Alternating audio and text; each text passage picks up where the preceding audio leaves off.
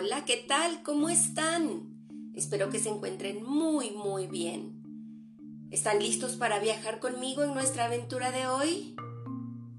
Bien, pues hoy les traigo un cuento que se llama Mi amigo el ordenador. Les va a gustar, es de ciencia ficción, así que espero que lo disfruten. Capítulo 1 Una operación exitosa. Felicidades, Tomás, me dijo la médica francesa.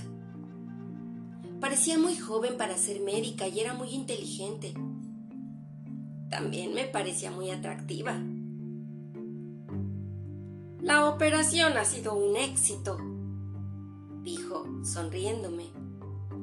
Tu cerebro ya está quirúrgicamente conectado a nuestro superordenador.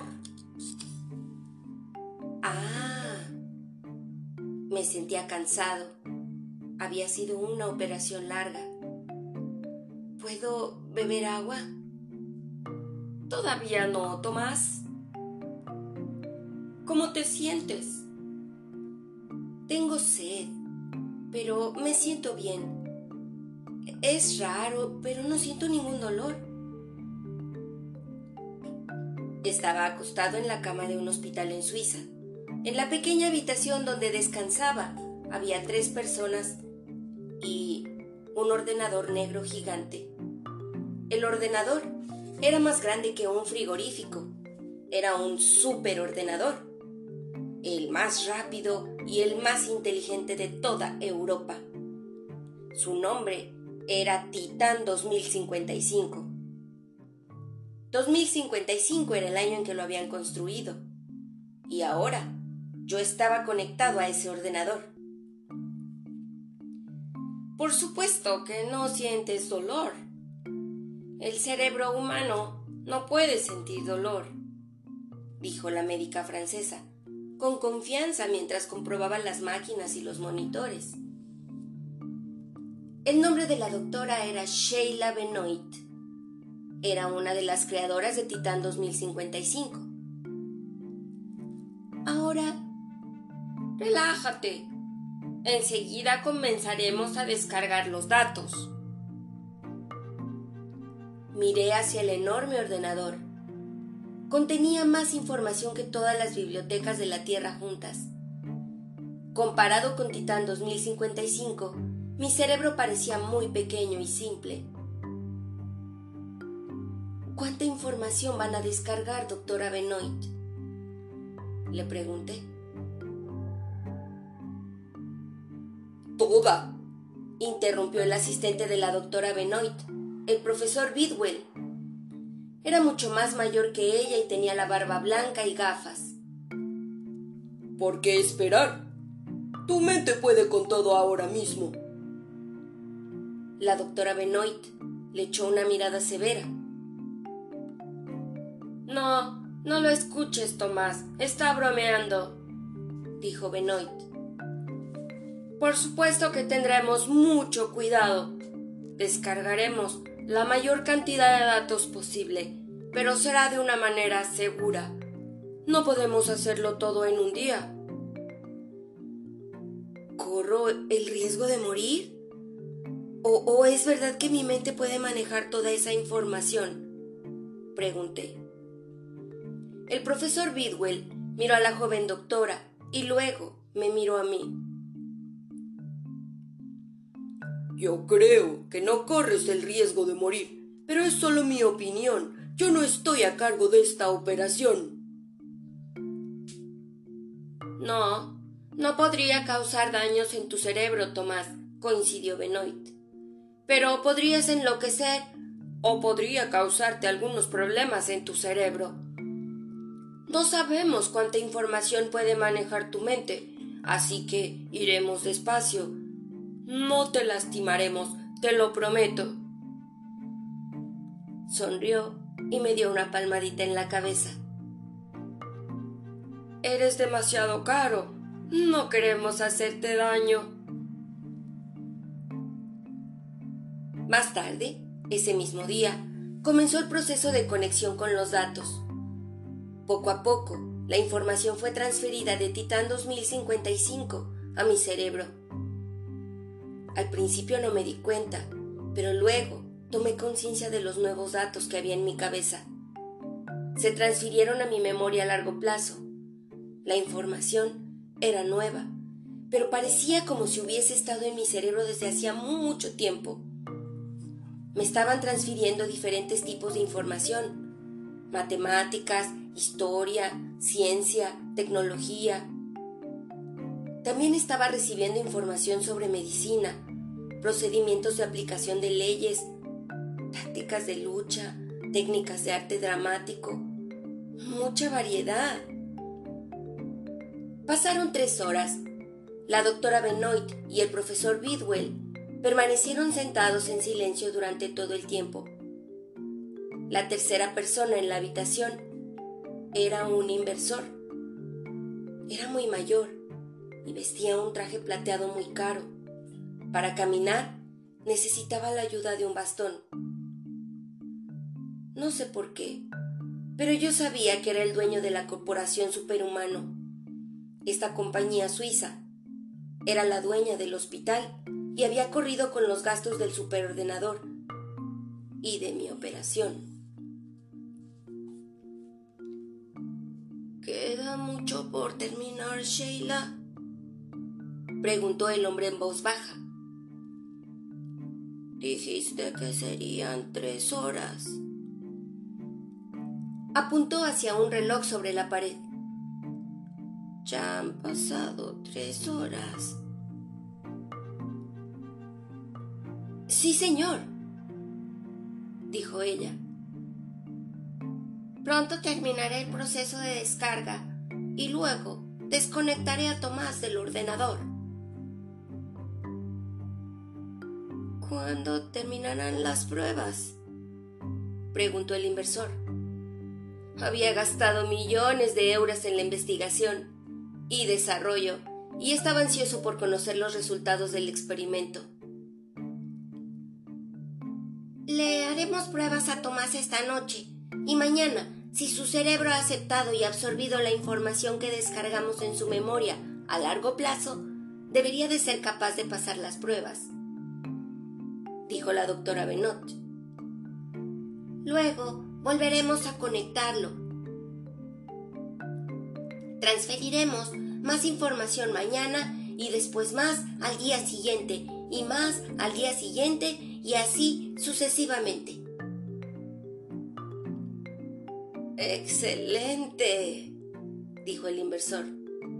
Se puso de pie para marcharse. Buen trabajo, Tomás, me dijo con una mirada extraña en sus ojos. Gracias, contesté. Por algún motivo no podía recordar su nombre. Era muy raro porque sabía el nombre de su compañía y a lo que se dedicaba, e incluso había visto sus informes fiscales del año anterior, pero no tenía ni idea de cómo se llamaba este hombre. Lo siento, pero no recuerdo su nombre. Está bien, dijo saliendo de la habitación. Ya no necesitas saberlo. La doctora Benoit vio salir al inversor. Cuando ya había salido, se volvió hacia el profesor.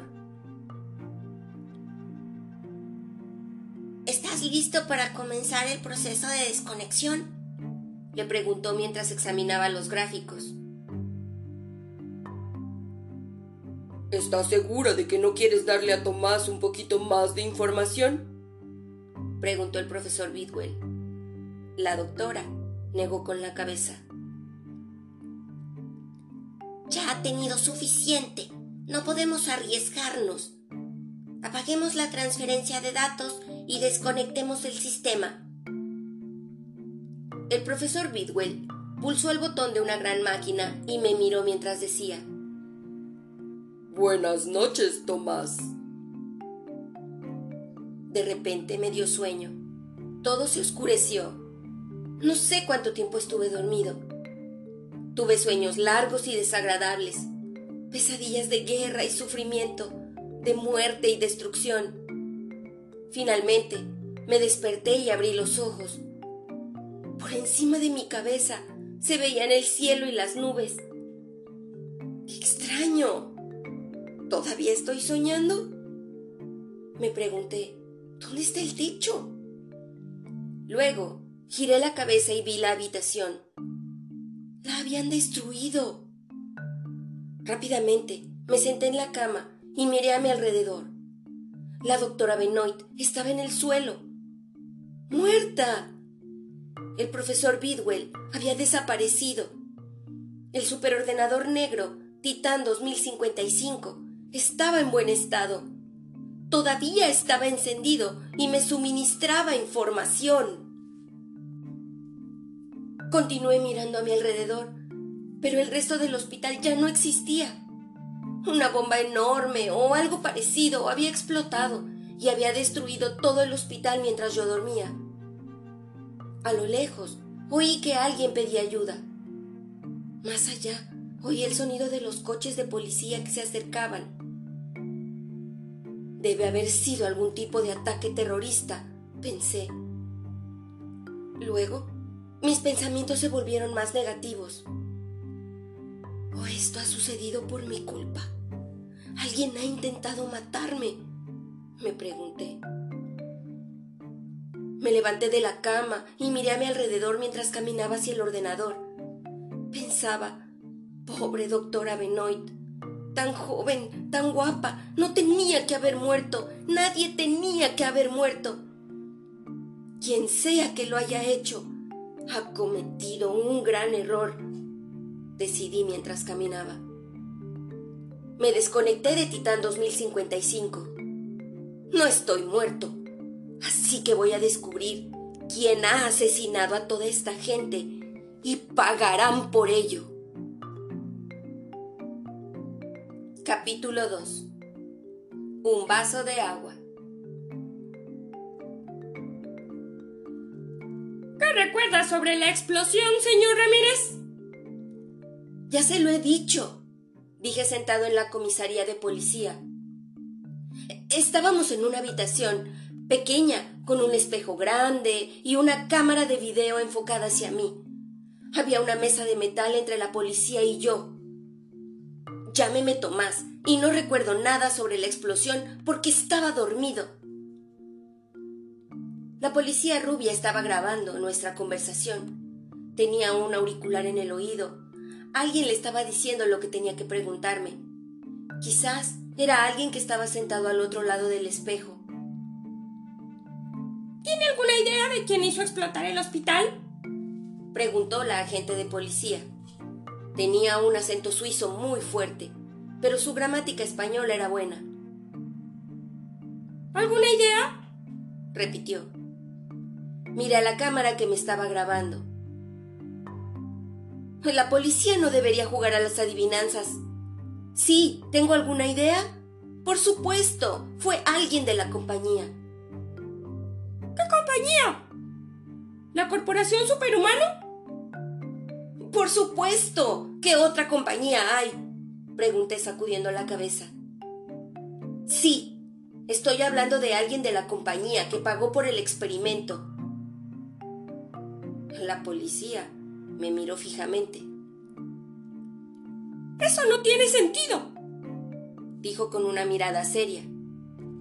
¿Por qué iba a destruir el jefe de la compañía? Hombre, su propio trabajo. ¿Cómo sabe que estoy hablando del jefe? pregunté. Acaba de decir el jefe. La policía parpadeó e ignoró mi pregunta. ¿Piensa que usted es una coincidencia por haber sobrevivido y que los demás hayan muerto? No creo que haya sido un accidente, dije poniéndome de pie. No creo en las coincidencias. Una bomba destruyó el hospital por completo, pero yo sobreviví. Y creo que eso fue hecho a propósito. Había terminado el interrogatorio la policía me pidió que me sentase, pero yo me negué. Le he dicho que se siente, señor Ramírez, repitió.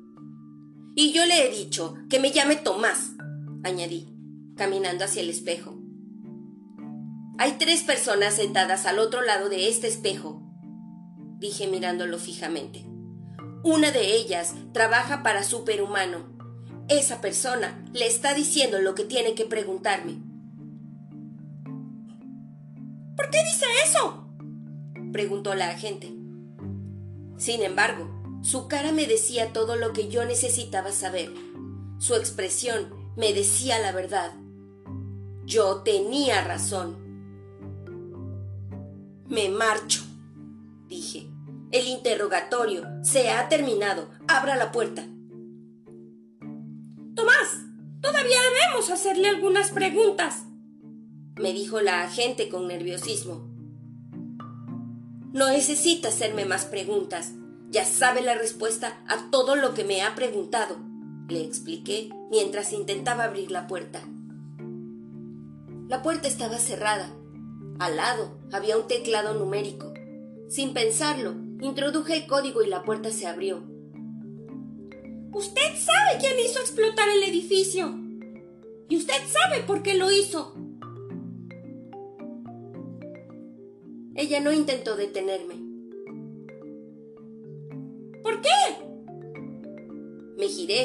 Y señalé mi cabeza. Para crearme a mí, le expliqué y salí de la habitación. En las afueras de la ciudad había un canal de noticias. Me subí a un taxi y le pedí que me llevara allí tan rápido como fuera posible. Los medios de comunicación estaban encantados de recibirme Organizamos una rueda de prensa rápida por la tarde y muchos canales de noticias y periódicos enviaron a sus periodistas. Decidí contarles a todos una historia fantástica de forma gratuita. ¿Seguro no quieres recibir dinero a cambio de tu historia? Me preguntaron. Les resultaba difícil creerlo. Solamente quiero que le cuenten la verdad al público. La gente debe saber la verdad el dueño de Superhumano quiso matar a mi médica, quiso hacer que pareciera un ataque terrorista, pero yo sé que fue él. Pero, ¿qué razón tendría para hacer eso? intervino un reportero.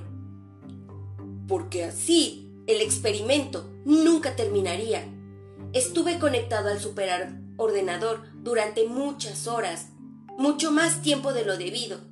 Mi médica, la doctora Benoit, quería tener cuidado. Ella solo quería descargar cantidades pequeñas de datos al principio, y cuando intentó parar el experimento, entonces... Pero, ¿tú realmente piensas... No lo pienso, interrumpí. Lo sé. Sé que el dueño de Superhumano quería mantenerme conectado al superordenador durante mucho más tiempo.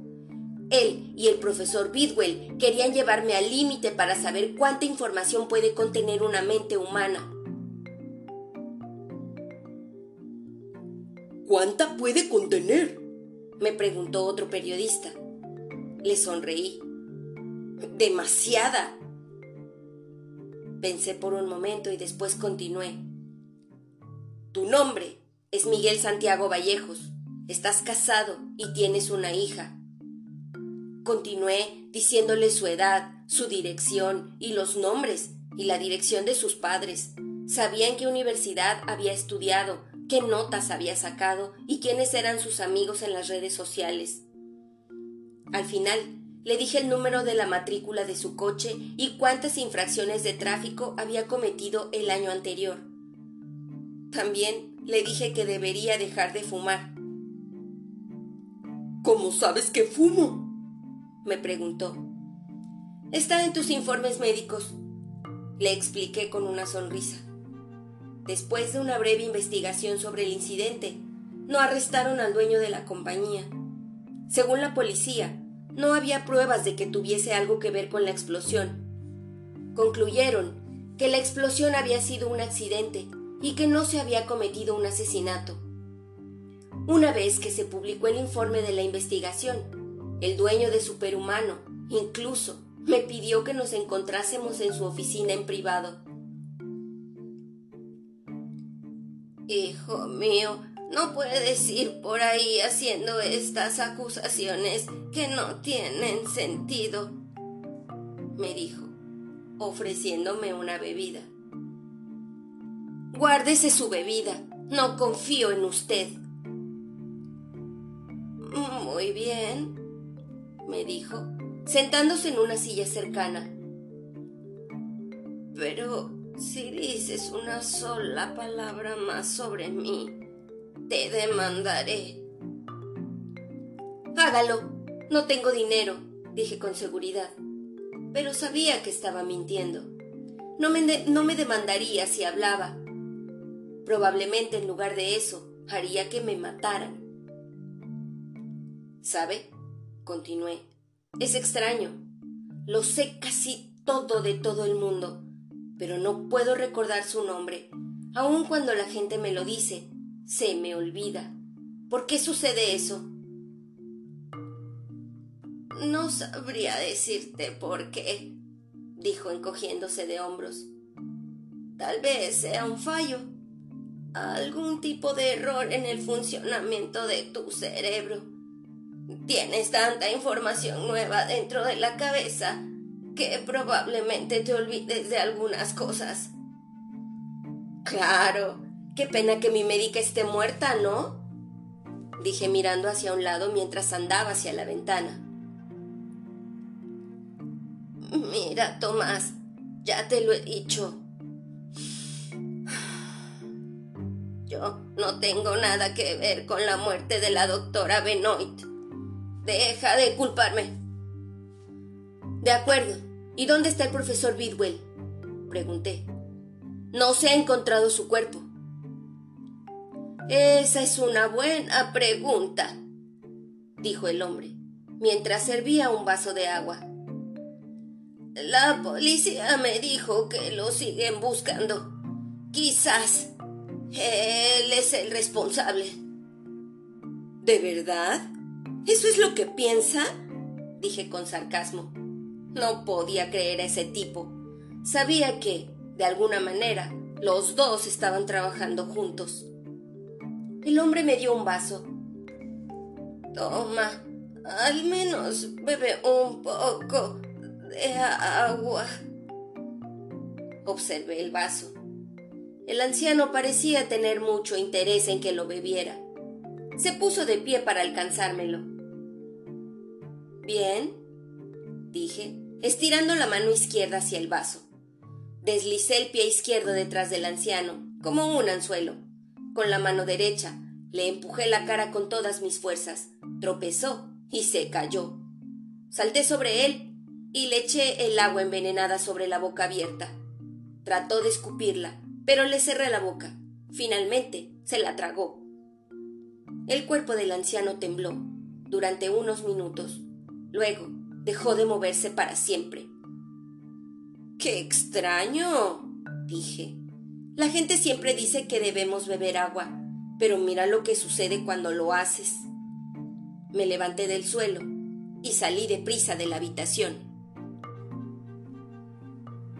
Capítulo 3 Un cambio de parecer. Muy bien, ahora la policía me persigue, pensé. No era mi intención matar al dueño de la corporación superhumano. Todo lo que hice fue darle de beber su propia agua. ¿Eso me convierte en un mal tipo? Ya no importa. Ahora soy un fugitivo. Si la policía no me encuentra, superhumano me encontrará. Todo lo que yo intentaba hacer era contarle al mundo lo que me había sucedido, pero no pude terminar mi historia. No pude decirles que ya no soy completamente humano. La transferencia de información con Titán 2055 me ha transformado exactamente en lo que Superhumano quería. Un superhumano. Mi médica está muerta, así que no tengo forma de deshacer lo que hicieron. La única persona que podría ayudarme es el profesor Bidwell, y él todavía está desaparecido, pero tal vez pueda encontrarlo. Ahora soy muy inteligente. De hecho, Ahora soy la criatura viviente más inteligente sobre la Tierra. Titán no cuenta, no está vivo. Finalmente, tardé solo dos días para encontrar a Bidwell. Tuve que viajar al otro lado del planeta. Bidwell estaba escondido en la isla de Guam, en el Pacífico. Es un buen lugar para esconderse, ya que está tan lejos de Europa. Pero es una isla muy pequeña. Cualquier extraño se haría notar en algún momento, y no era difícil, debido a la posibilidad de acceder a todas las transacciones de las tarjetas de crédito, del hotel, del alquiler de coche y de otros tipos de información. Una vez que estás allí, no tienes dónde esconderte. ¿Cuánto te pagó? pregunté, sentado en el pecho de Bidwell. Quítate de encima. No puedo respirar, me dijo. Si estás hablando es porque puedes respirar. Contesté. Ahora, habla. ¿Qué quieres saber sobre Zenón? es el dueño de Superhumano. ¿Se llama Zenón? Sí, pero te olvidarás de su nombre. Está programado en ti. No quiere que sepas quién es. Ya veo. Entonces trabajabas para él, le pregunté. Sí, respondió Bidwell en voz baja. Bien, no creo que le preocupen mucho los nombres ahora. El hombre está muerto. Bidwell estaba conmocionado. ¿Lo has matado? preguntó en voz baja. Le estaba presionando las muñecas con los pies, pero presioné con más fuerza. El profesor gritó. No he matado a nadie. Le dije en voz alta. Él me dio un vaso de agua. Se lo hice beber. El agua debía estar envenenada. Entonces, lo has matado, dijo el profesor apartándose con incredulidad. No inventes excusas. Eres un asesino. Y tú también, dije poniéndome de pie. Le ayudaste a hacer explotar el hospital, ¿no? ¿No? dijo sacudiendo la cabeza. Lo juro, no sabía que lo haría. Pero desapareciste. No estabas allí cuando el lugar explotó. Zenón se había ido. Luego me llamó para que me encontrara con él afuera. Bidwell estaba intentando sentarse, le resultaba difícil respirar. Salí para encontrarme con él y en ese momento el hospital explotó. Después huí. Tenía miedo. ¿Miedo de qué? le pregunté. Miedo de que la policía me culpara, como lo estás haciendo tú ahora. Pues parece sospechoso, ¿no crees? Le pregunté. Huiste de la escena del crimen. El profesor se puso de rodillas con dificultad. Buscó sus gafas en el suelo. Las tenía yo. Las necesito. Ya. Y yo necesito saber cómo deshacer el experimento, dije con rabia. No quiero ser tan inteligente. No puedo pensar por mí mismo. Hay demasiada información en mi cerebro. No tengo pensamientos propios ya no soy una persona normal. A muchas personas les encantaría tener lo que tú tienes. Yo soy una de ellas. Eso es porque no lo tienes, dije mientras intentaba calmarme. Si fueras como yo, me entenderías. Es horrible. La doctora Benoit tenía razón.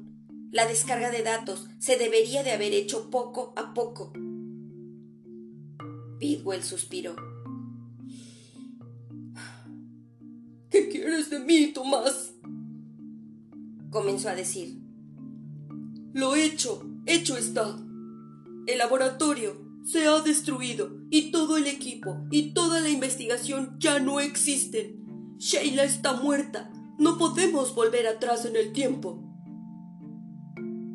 Me paré a pensar por un momento. Él tenía razón. No podíamos volver atrás en el tiempo y deshacer lo que se había hecho. Finalmente lo miré. No todo el equipo se ha destruido, dije, dándole las gafas. Titán 2055 no está dañado. Entonces, tal vez deberías estar hablando con él, no conmigo, respondió Bidwell mientras limpiaba sus gafas. ¡Qué coincidencia! dije marchándome. Estaba pensando exactamente lo mismo. El viaje en avión de regreso a Suiza desde Guam fue muy largo, pero estaba contento de volver. Viajaba con una identidad falsa para que la policía no pudiera seguirme. Cuando llegué a Suiza, fui a buscar a Titán 2055. Lo habían sacado del hospital en ruinas, por supuesto, pero yo sabía dónde estaría. Dentro del edificio de la Corporación Superhumano. Esperé hasta la noche. Luego forcé la entrada del edificio. Titán estaba encerrado en una habitación segura, pero me resultó fácil entrar. Encendí el sistema del ordenador y comencé a hablar con Titán en su propio idioma, el código informático. El profesor Bidwell dijo algo interesante, le dije a Titán. Dijo que no se puede volver atrás en el tiempo. Correcto, indicó Titán. Viajar a través en el tiempo no es posible con nuestros recursos naturales. Entonces, para estar seguro, ¿no hay manera de regresar y cambiar lo que sucedió en el hospital? Le pregunté. Tenía que estar seguro. No, es imposible. No podemos retroceder en el tiempo. La única opción es avanzar, respondió Titán. Ya veo. Entonces voy a necesitar tu ayuda. Titán, dije, iba a ser una noche larga. Juntos, trabajamos con un código matemático para hacer que la transferencia de datos fuera menos agotadora para mi cerebro. No fue difícil, pero había partes que mi cerebro no podía entender. Titán tuvo problemas con algunas partes de pensamiento más creativo, pero trabajamos en equipo y resolvimos el problema. Bidwell, por supuesto, tenía razón. No había manera de volver atrás y cambiar lo que había sucedido. Nunca podría vivir mi antigua vida. Pero esta mala noticia tuvo un efecto positivo. Me hizo cambiar de opinión. Si no podía volver, tenía que seguir adelante. Tenía que aceptar mi nueva vida y mi nuevo potencial. Volví a conectar mi mente a Titán. Pero esta vez, en lugar de descargar datos del superordenador, me subí yo mismo a Titán. Tenía miedo al principio. No tenía ni idea de cómo sentiría esta nueva conciencia o cómo sería la vida sin un cuerpo. Pero una vez que me fusioné con Titán 2055, no quería volver.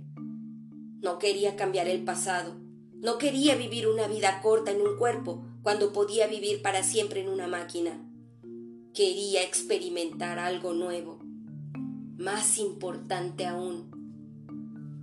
No quería ser solo Tomás Ramírez, porque ahora ni siquiera era un transhumano. Yo era algo más, algo que no puedo explicarte porque todavía eres solo un humano. No puedes procesar o incluso entender el concepto. Pero no te preocupes. Titán y yo tenemos una solución para tu problema. Podemos arreglarte. Podemos hacerte mejor. Hoy solo eres un humano. Pero si tenemos éxito con nuestros planes, no lo serás por mucho tiempo.